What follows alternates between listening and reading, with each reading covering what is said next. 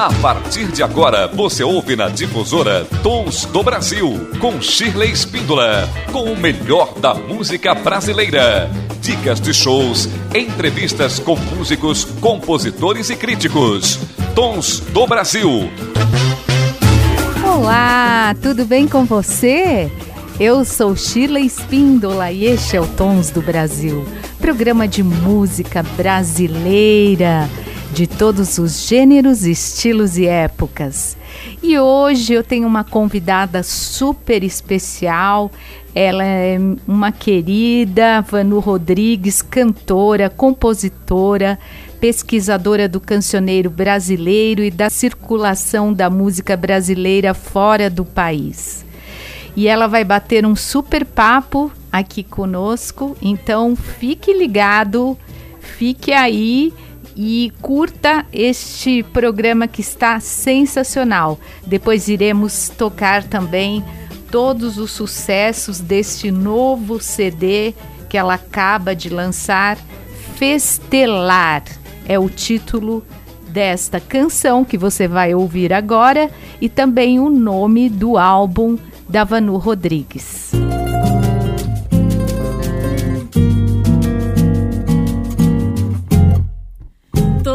Todo dia é o mesmo santo dia, é um feitiço do tempo, é a música que invento pra amansar meu sofrimento.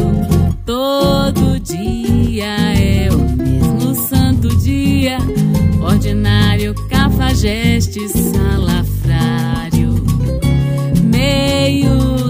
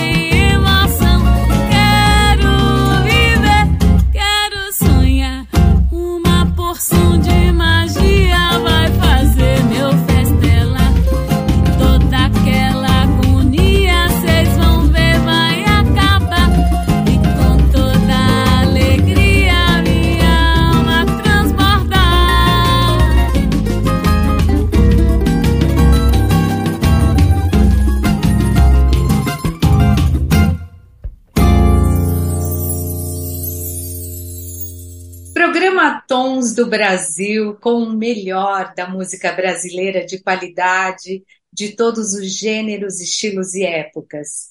E hoje eu tenho super prazer e alegria de receber uma amiga querida, uma parceira, já trabalhamos juntas, já fizemos shows juntas.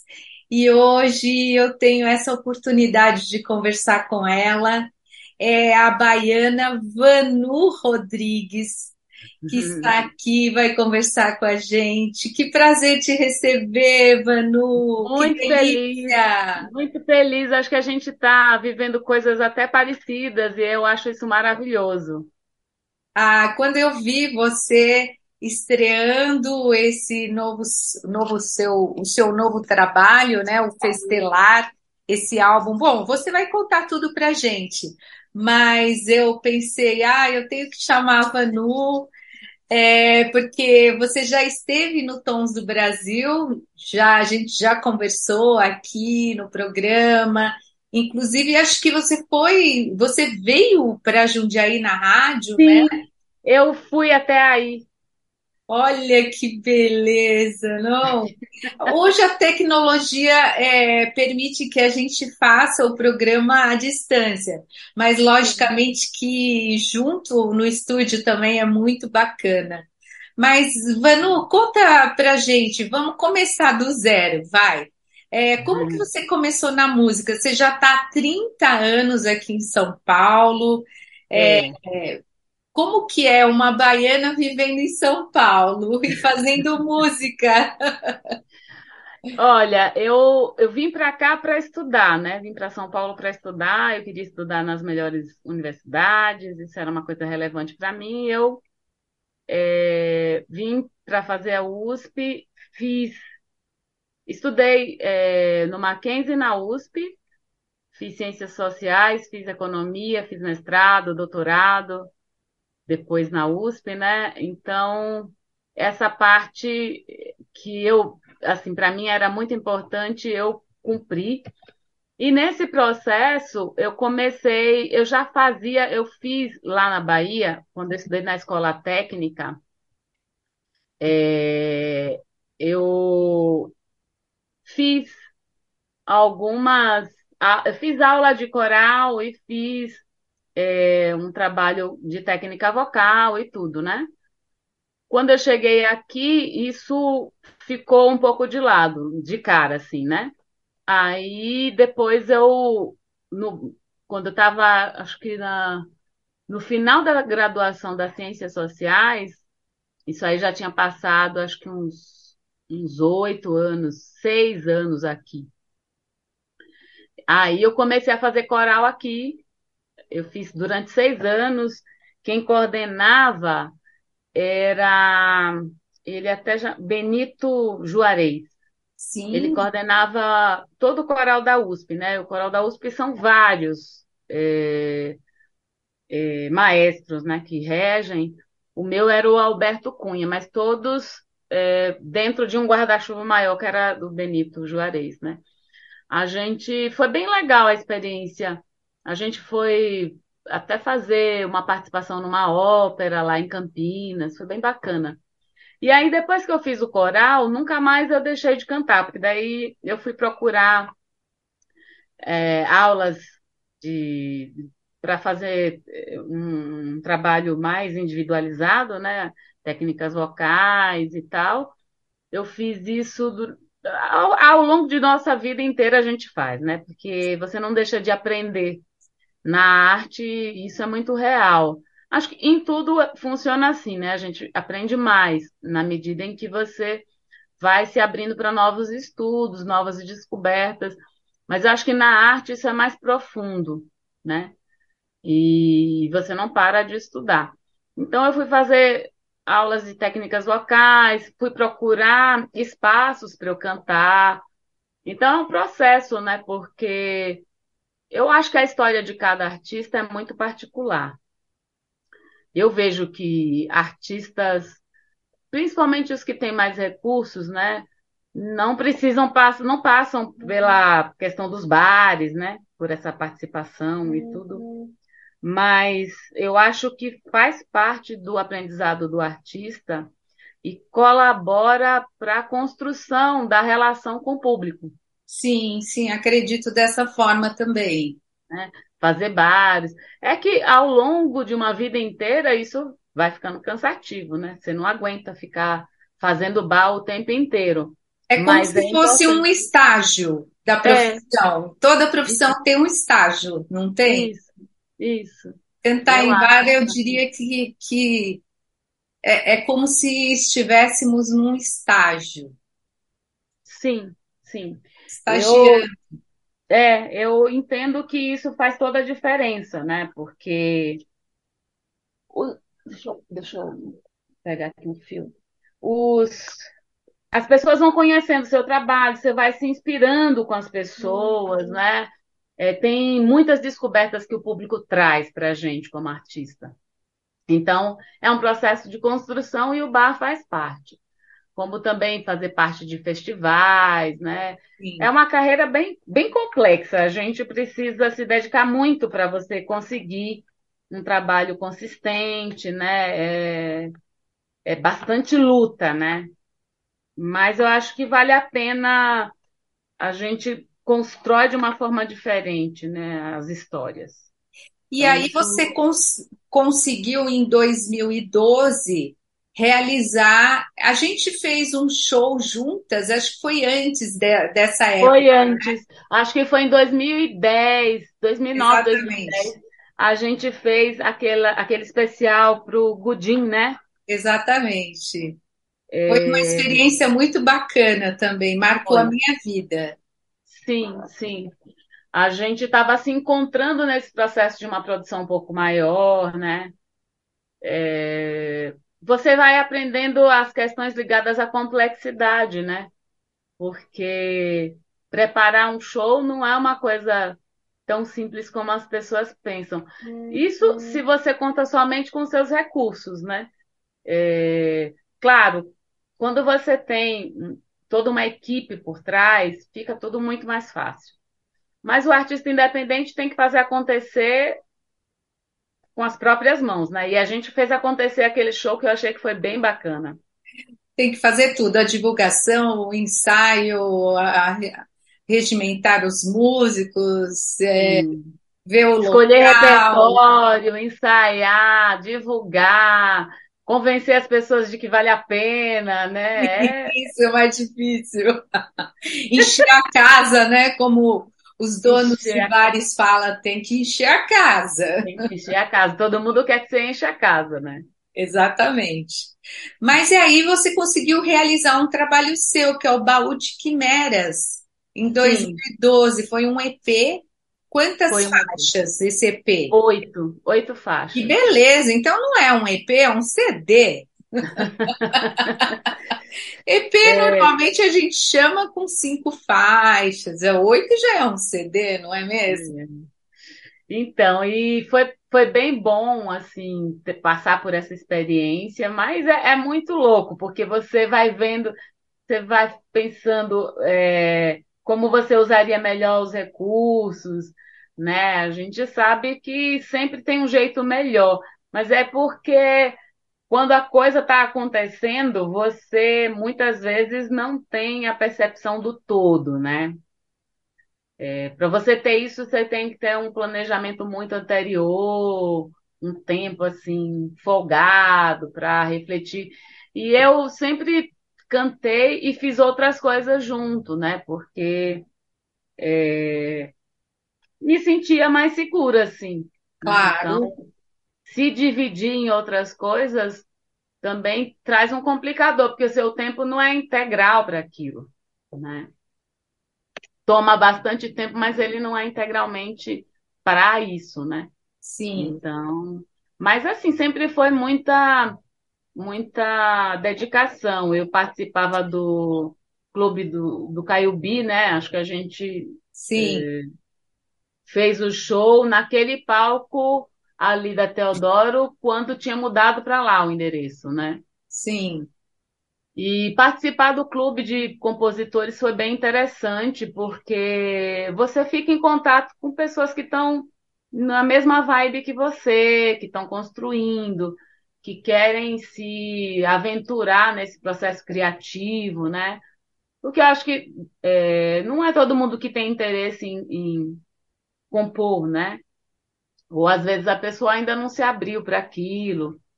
É, mas aí quando você está num clube, todas as pessoas que estão ali no clube de compositores, elas estão interessadas naquilo, né? Claro. E que também é bom para quem não, não compõe, porque você descobre novas músicas, né? Sim. Muito é bacana. E, e, o retorno foi bom do, do baú de quimeras? Você se realizou nesse trabalho?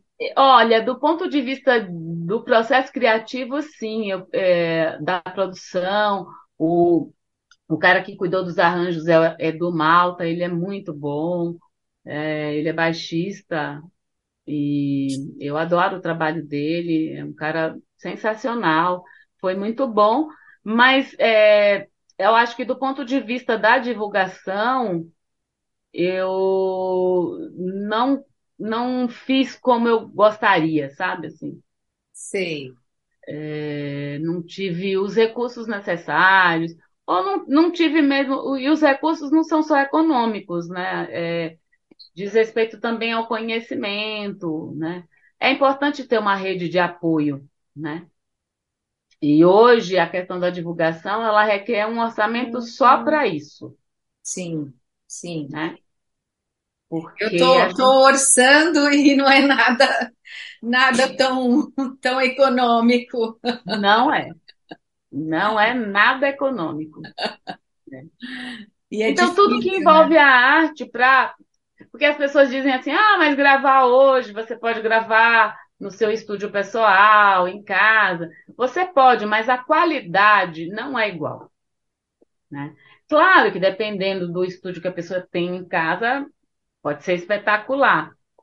Mas é, quando você compara uma coisa assim mais próxima do caseiro, uma coisa mais profissional, eu acredito que faz muita diferença. Né?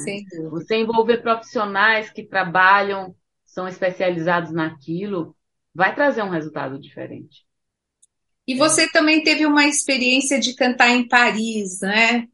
Foi depois Sim. do Balde Quimeras? Foi, foi, foi. Isso aí foi em 2016 e foi uma grande surpresa, na verdade. Eu estava em Paris e aí eu tinha feito um trabalho aqui no Brasil em 2015 com o Borba, João Borba, que era um sambista incrível. Ele cantava na é, na escola de samba da Vila, da Vila Madalena, compositor. E a gente tinha se apresentado, eu fiz um projeto para a gente se apresentar junto, foi super legal e tal. E depois disso eu fui para Paris. Quando eu cheguei em Paris, é, eu estava na casa de um amigo que tinha lá um CD, um álbum, né, é, de um grupo e estava o nome do Borba. Eu falei, nossa, mas que coincidência! Eu fiz recentemente um trabalho com Borba lá no Brasil e tal. E aí ele me conectou com essas pessoas, as, os autores do álbum, né, que era um grupo chamado A Roda do Cavaco, que eles moram em Paris. Olha. E eles é, iam fazer um show no L'Hermitage, no estúdio L'Hermitage, e aí me convidaram e eu cantei com eles. Então foi uma coisa muito incrível, porque eu não esperava cantar em Paris. Então foi um presente assim do universo. Que oportunidade né? incrível, né? Foi, foi uma grande oportunidade. Eu fiquei muito feliz e emocionada, né? Porque quando que eu ia imaginar que naquele momento não que eu não almejasse, eu almejava cantar em Paris e tudo, mas me parecia uma coisa mais distante, né? E eu estava lá, eu tinha ido para a Europa para estudar línguas e tudo, então é, estar em Paris, eu fui a passeio e não imaginava que ia cantar num espaço lá, porque eu não conhecia ninguém da produção musical.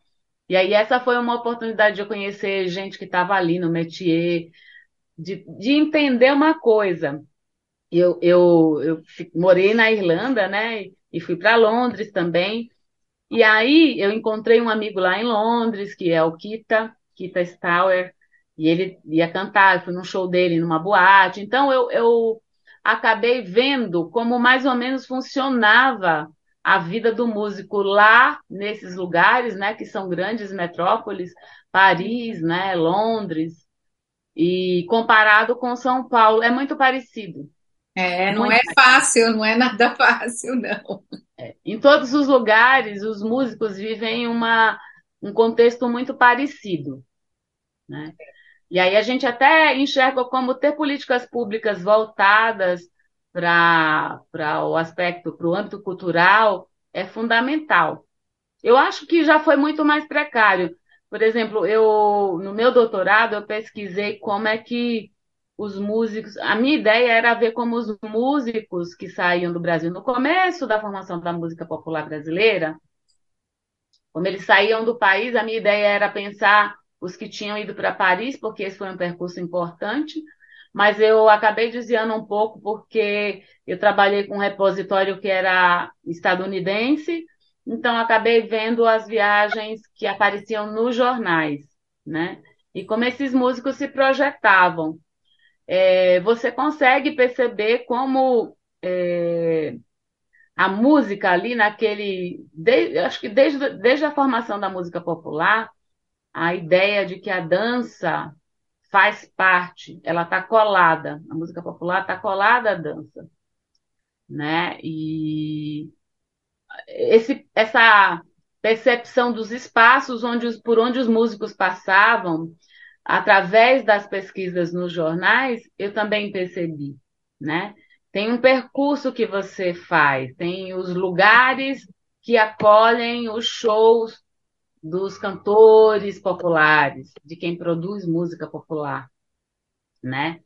E, e aí eu comecei a enxergar uma coisa assim, é, projetar atrás e na frente em relação ao tempo, né? Deslocar no tempo essa experiência de ver os músicos viajando, ver como é que isso depois se projeta numa carreira aqui no Brasil. Nem sempre o fato de ir para o estrangeiro garante que a pessoa volta, volte é, reconhecida, né?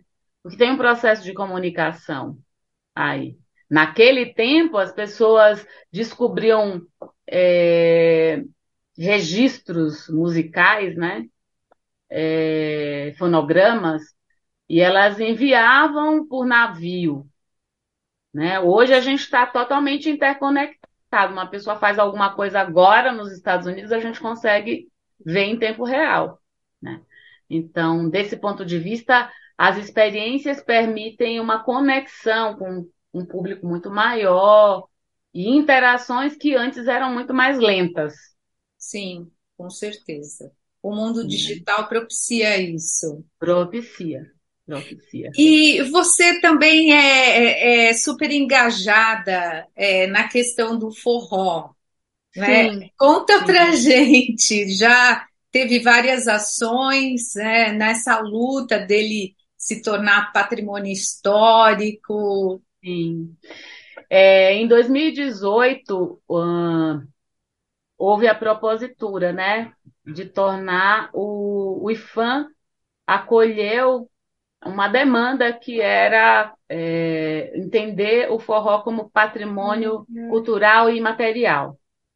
Então, houve várias ações, né? É, foram muitas as ações no Brasil inteiro. E aqui em São Paulo, eu participei do processo de organização, de reuniões. Eu me entendo como uma cantora de música para dançar. Então, o forró e o samba são muito presentes na, nas atividades que eu faço né? Então, eu participei dessas reuniões de organização do grande evento que aconteceria aqui em São Paulo, aconteceu no Rio de Janeiro, aconteceu na Paraíba, na Bahia, né? Vários lugares fizeram eventos, né? Que eram para discussões, para que as pessoas é, refletissem, né? Para que houvesse um acolhimento completo desse processo né? Porque é, é, é assim, o IFAM, até reconhecer, são muitas atividades que acontecem, né?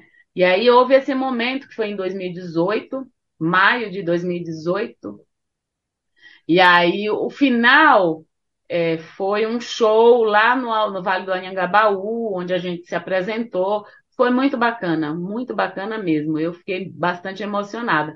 E aí, desde então, é, o forró é uma linguagem que eu conheço muito, né? Porque eu sou nordestina e na minha casa músicas brasileiras sempre fizeram parte, principalmente músicas nordestinas. Havia sempre uma defesa acalorada sobre a nossa cultura, uma discussão sobre. Na época se usava o termo aculturação, né? Como antropóloga, como socióloga, esse termo é um pouco questionável, porque na interação entre os grupos e pessoas, é, mesmo que você reconheça que há dominação econômica, e que essa dominação econômica é, facilita a dominação cultural, na interação sempre as partes trocam. Né? Então, não tem como você é, ter uma interação entre as pessoas e não haver troca. Né? Sempre as partes que saíram daquela interação vão sair diferentes e, e é, impactadas com aquilo que elas não conheciam. Né? Então, e a aculturação, ela pensa que um grupo domina o outro e o outro engole aquilo. Então, é, quando a gente pensa em cultura, é, essas questões são mais complexas, né? Mas a gente sabe que existe um processo de dominação cultural, né? Uhum. Só não é a culturação, porque quando a gente se apropria, a gente vai dar uma cor nossa, né? A gente acaba, vamos pensar que você se dedicasse a cantar música só em inglês, você é brasileira mesmo você sabendo muito inglês, o jeito de você expressar isso é brasileiro, né? Sim. E é o jeito da Shirley, né? É, mas a gente sabe que é, a indústria cultural é muito a indústria é, estadunidense, né? Então, não é não admitir que, que existe a, a dominação cultural. Ela existe, mas a interação ela permite um processo criativo também, né? Uma das coisas mais legais que uma experiência muito bacana que eu tive viajando, eu estava uma vez em Buenos Aires, na Argentina, eu vi um ônibus passando com um tabloide assim atrás, escrito: Eu quero música no meu idioma. É uma campanha. Arrepia, né? Nossa. Só de ouvir você falar, eu fico arrepiada. É, então eu achei assim incrível. Isso podia acontecer aqui no Brasil um pouco, né? É, é. Sim. E eu acho que os, os argentinos têm. Quando a gente olha as pessoas médias, né? É, eu acho que eles, eles são mais articulados do ponto de vista político. Sim. É, tem uma, uma conscientização uma política conscientização maior. maior. Eu acredito nisso. Eu, eu convivi na faculdade com argentinos e eu percebi isso. Com certeza. Vanu, eu quero falar daquele aspecto. Eu faço música para dançar. Eu quero falar de festelar. Festelar chegou! É, esse é o ponto mais importante dessa nossa entrevista, desse bate-papo. Ah. Quero te parabenizar por este álbum. Muito obrigada. Composto Eu... de 10 canções, sendo que nove canções são de sua autoria, uma mais linda que a outra, uma mais alegre que a outra. Ah. Muito ah. bacana. Ah, Como foi essa ideia? Olha, eu já tinha a vontade, né, de gravar, fazia tempo. É, eu, falar para você, eu me sinto confortável porque eu acho que você entende muito do que eu estou falando, né? A gente passa por pa processos parecidos. É, então, eu já tinha essa vontade, mas como eu falei antes, né? Eu acho que você pode gravar com pouco recurso, mas a qualidade né, pode ficar discutível e tal. Claro que tem experiências muito boas, né, assim, usando poucos recursos, mas eu queria muito fazer uma coisa bonita e uhum. tal. E aí eu vinha gestando essa ideia, e aí em 2020 eu falei, eu vou ter que fazer de todo jeito. Aí comecei a ter aquele, aquele ciricutico, né? Aquela Sim. coceirinha. E aí eu comecei o ano de 2020 já projetando isso na minha mente, né? Eu, eu tenho essa prática, eu aprendi a fazer isso, que as pessoas nomeiam de co-criar, e eu, eu comecei 2020 já pensando nisso como uma coisa mais real. E aí teve um edital do PROAC, é, Lei Aldir Blanc, né? E eu é, fiz um projeto, tudo eu eu presa, né? Empresa eu mesma fazendo tudo, né? Produzindo, criando projeto, enviando, fazendo tudo. E aí eu propus, né? O álbum Festelar é, era, era 2020, então a gente já estava mergulhado naquele momento mais punk da, do isolamento. Então Sim. eu vivi isso muito forte. E eu queria muito que ele é, fosse lançado no momento solar. Esse era o meu sonho, né? Eu queria que fosse assim. Mas a gente não sabia o que ia acontecer, né? Era muita incerteza. Então eu, eu fui contemplada com um álbum.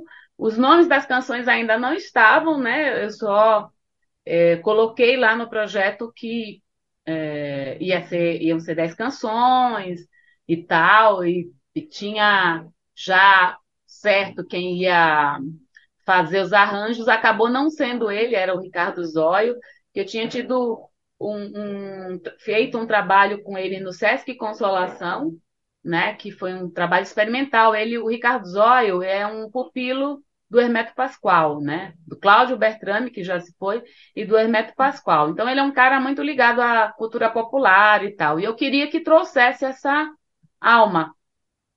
E eu tinha pedido para ele trazer o Webster, porque sendo baiana, eu também queria que expressasse baianidade no meu álbum, né?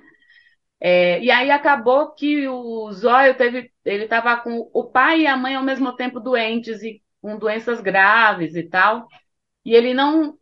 É, a gente, eu recebi o recurso e tal, a gente chegou a fazer duas reuniões e tal, mas ele, assim, não, não tinha condição de seguir, né? Aí, é, quando foi em 2021, depois de algumas idas e vindas, né? Aí a gente decidiu que seria o Webster, porque ia convidar o Webster a, a passar para a condição de arranjador e tal. E foi super bom, é, fiquei muito feliz. O Zóio participou, mas como músico, né? Aí ele não tinha a responsabilidade de fazer os arranjos, que é algo que exige um envolvimento mais profundo só com aquele trabalho.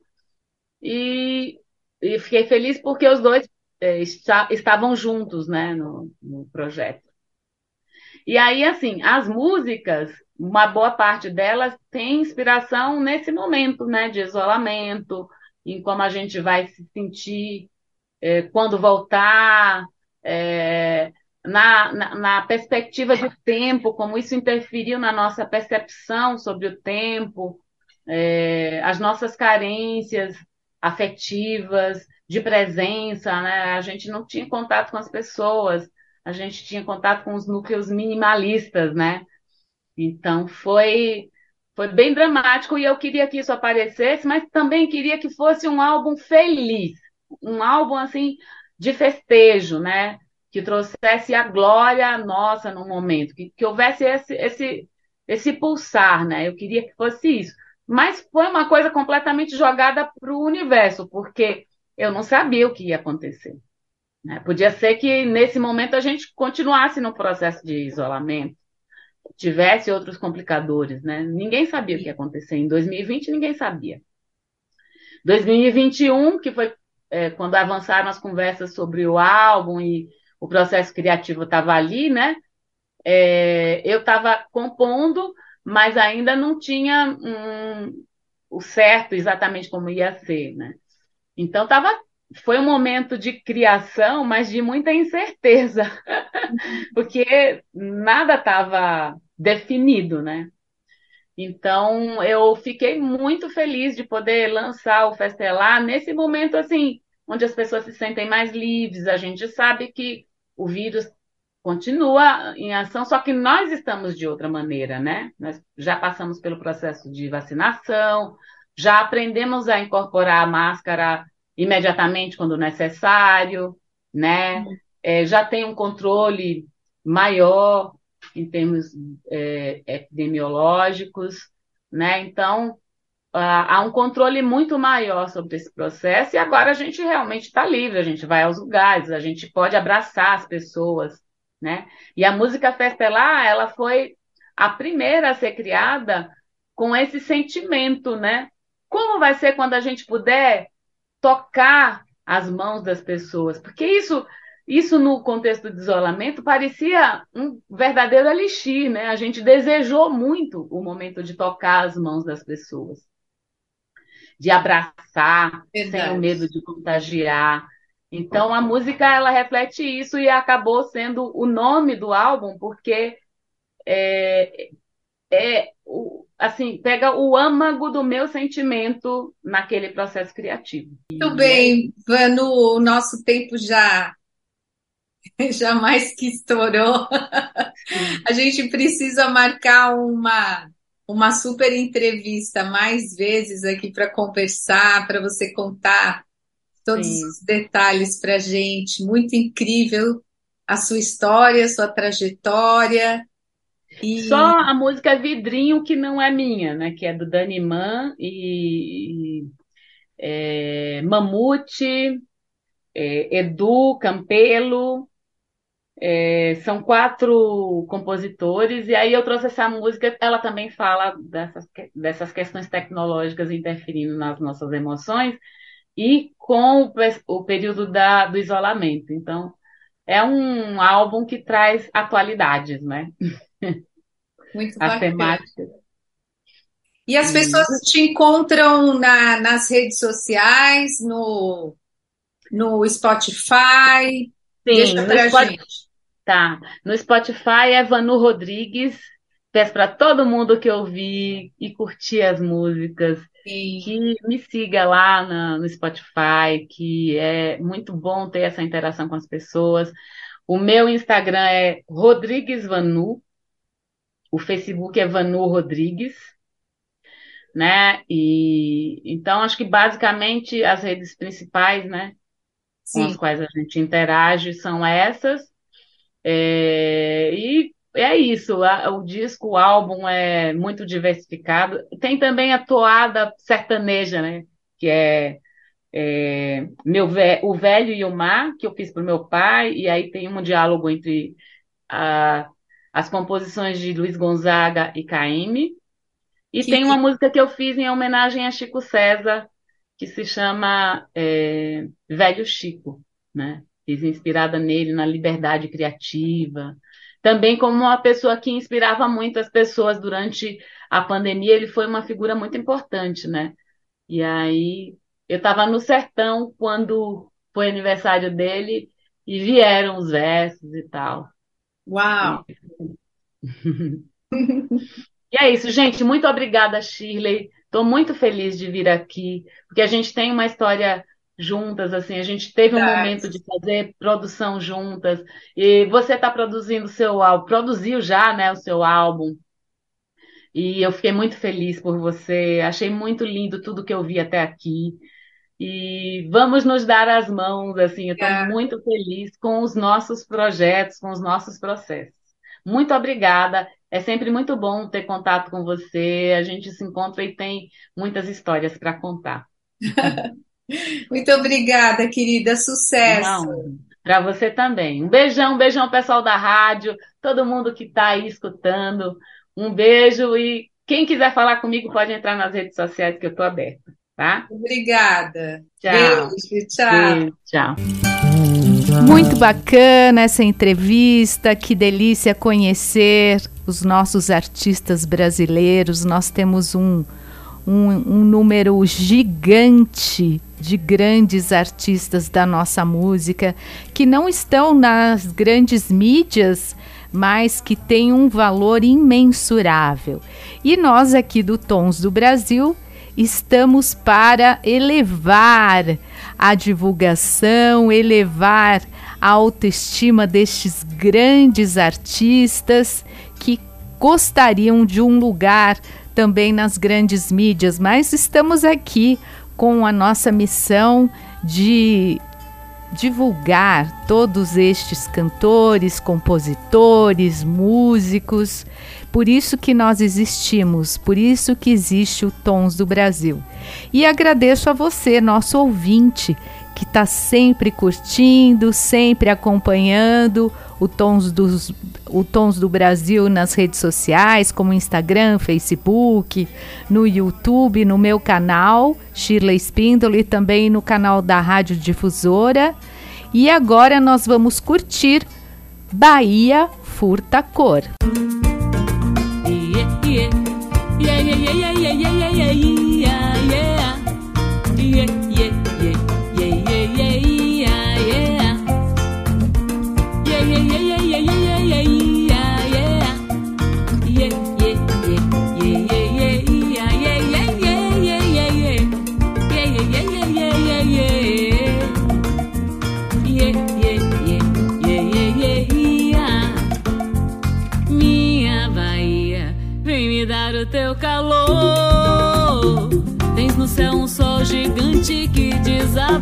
cintilante, bem no meio do Equador.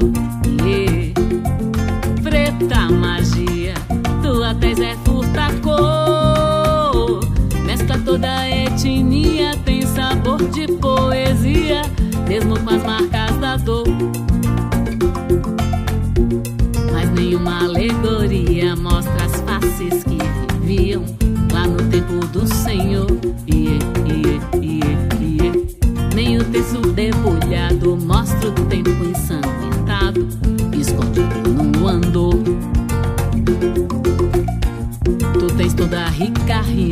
Gil, Caetano, Caíme fundiram tantas notas, tantos sons. E o tom amalgamado, afrotropicalizado trouxe cor ao seu tambor.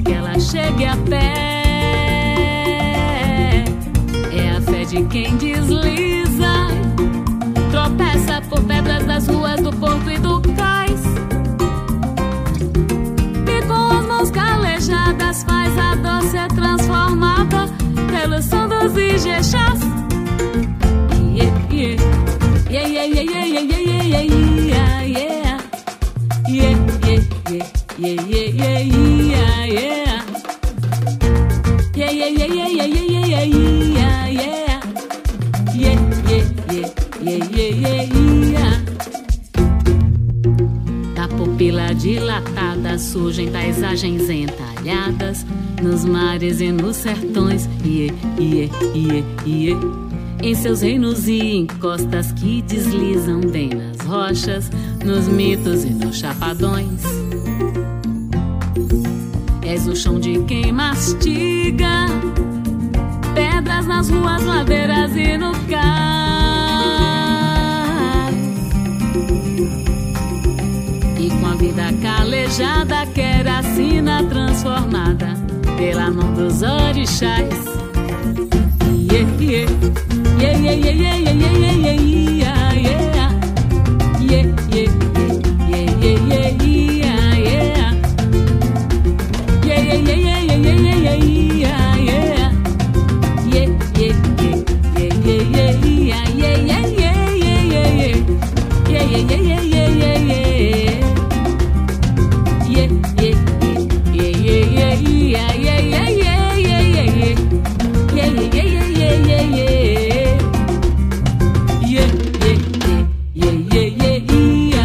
do Brasil. Din, din,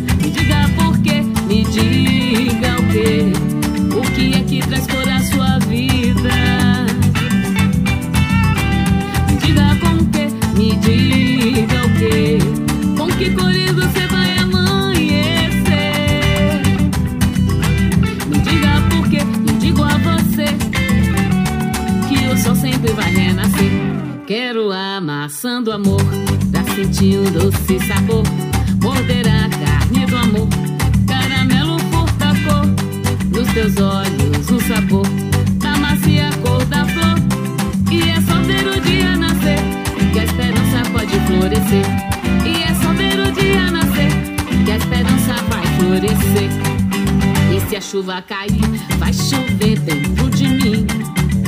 Eu sei que vou sentir chuá, chuá, chuá, chuá. E das cinzas do dia vou deixar a cor surgir. Mesmo quando a cor desnatura, a vida é possível seguir. Din, din,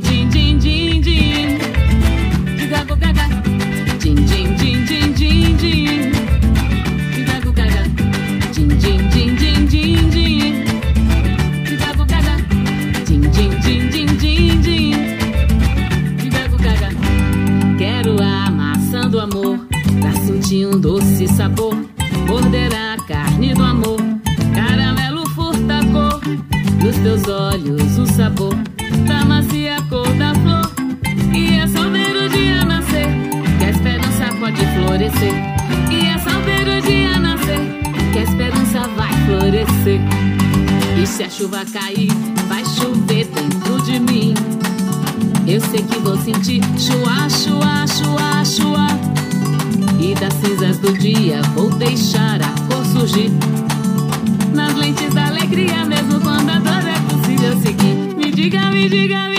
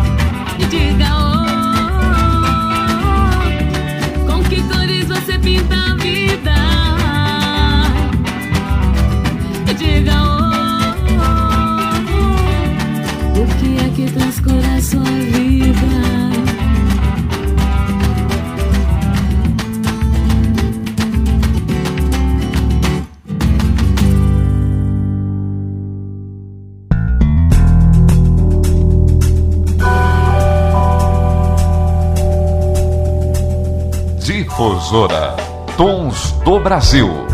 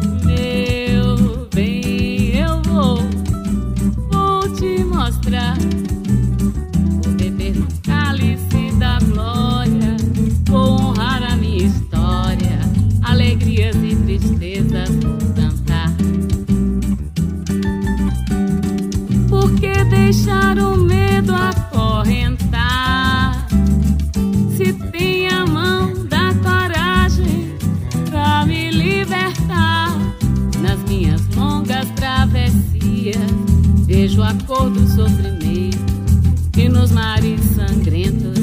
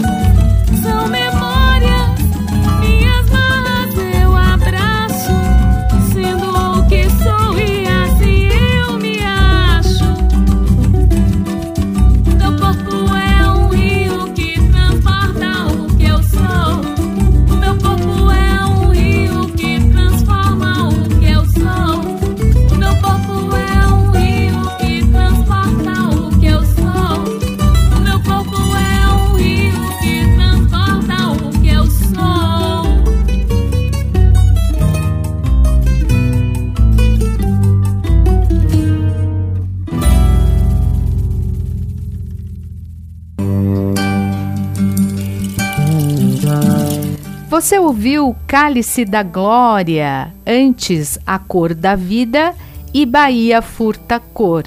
Todas as canções desta grande compositora Vanu Rodrigues. Este é o Tons do Brasil, música brasileira é aqui mesmo, estamos há 18 anos no ar.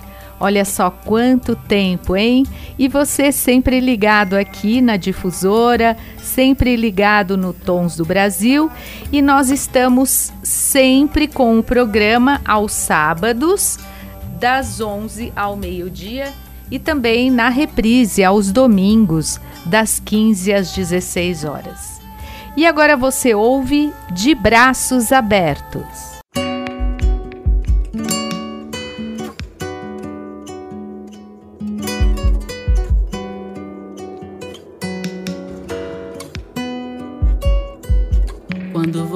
Se foi, mergulhei em desolação.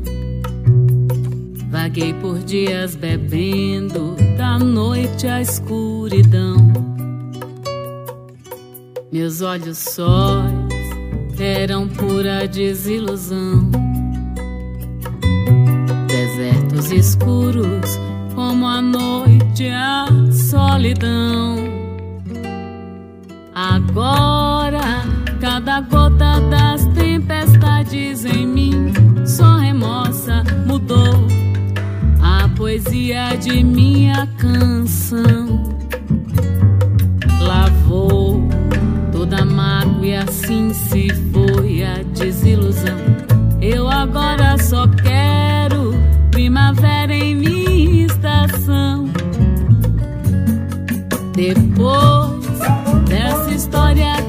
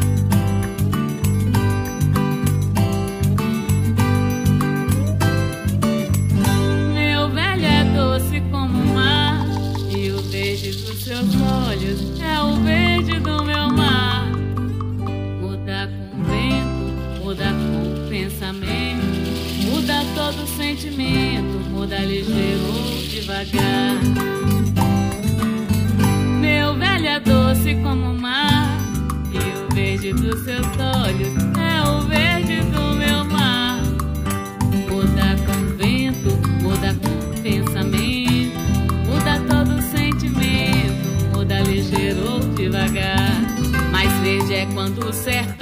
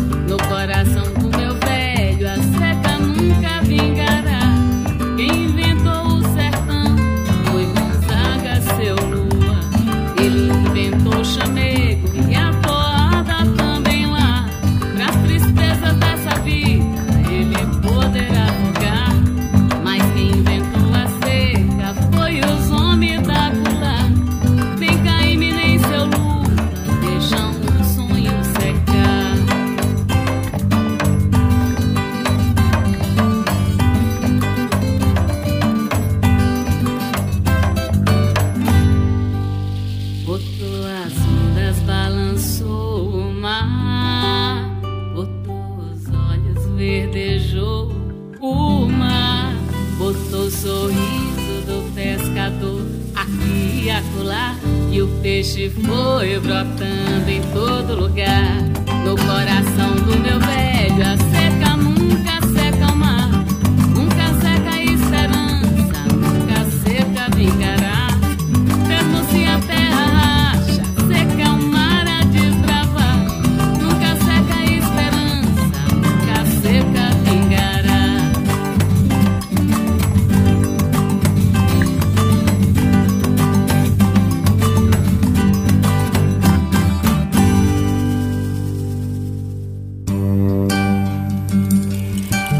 Você ouviu De Braços Abertos e o Tons do Brasil fica por aqui. Foi muito bom estar com você. Obrigada pela audiência, obrigada pela participação e eu espero vocês nas redes sociais e também no nosso YouTube, o YouTube da Rádio Difusora e também no meu YouTube, Shirley Espíndola Canal.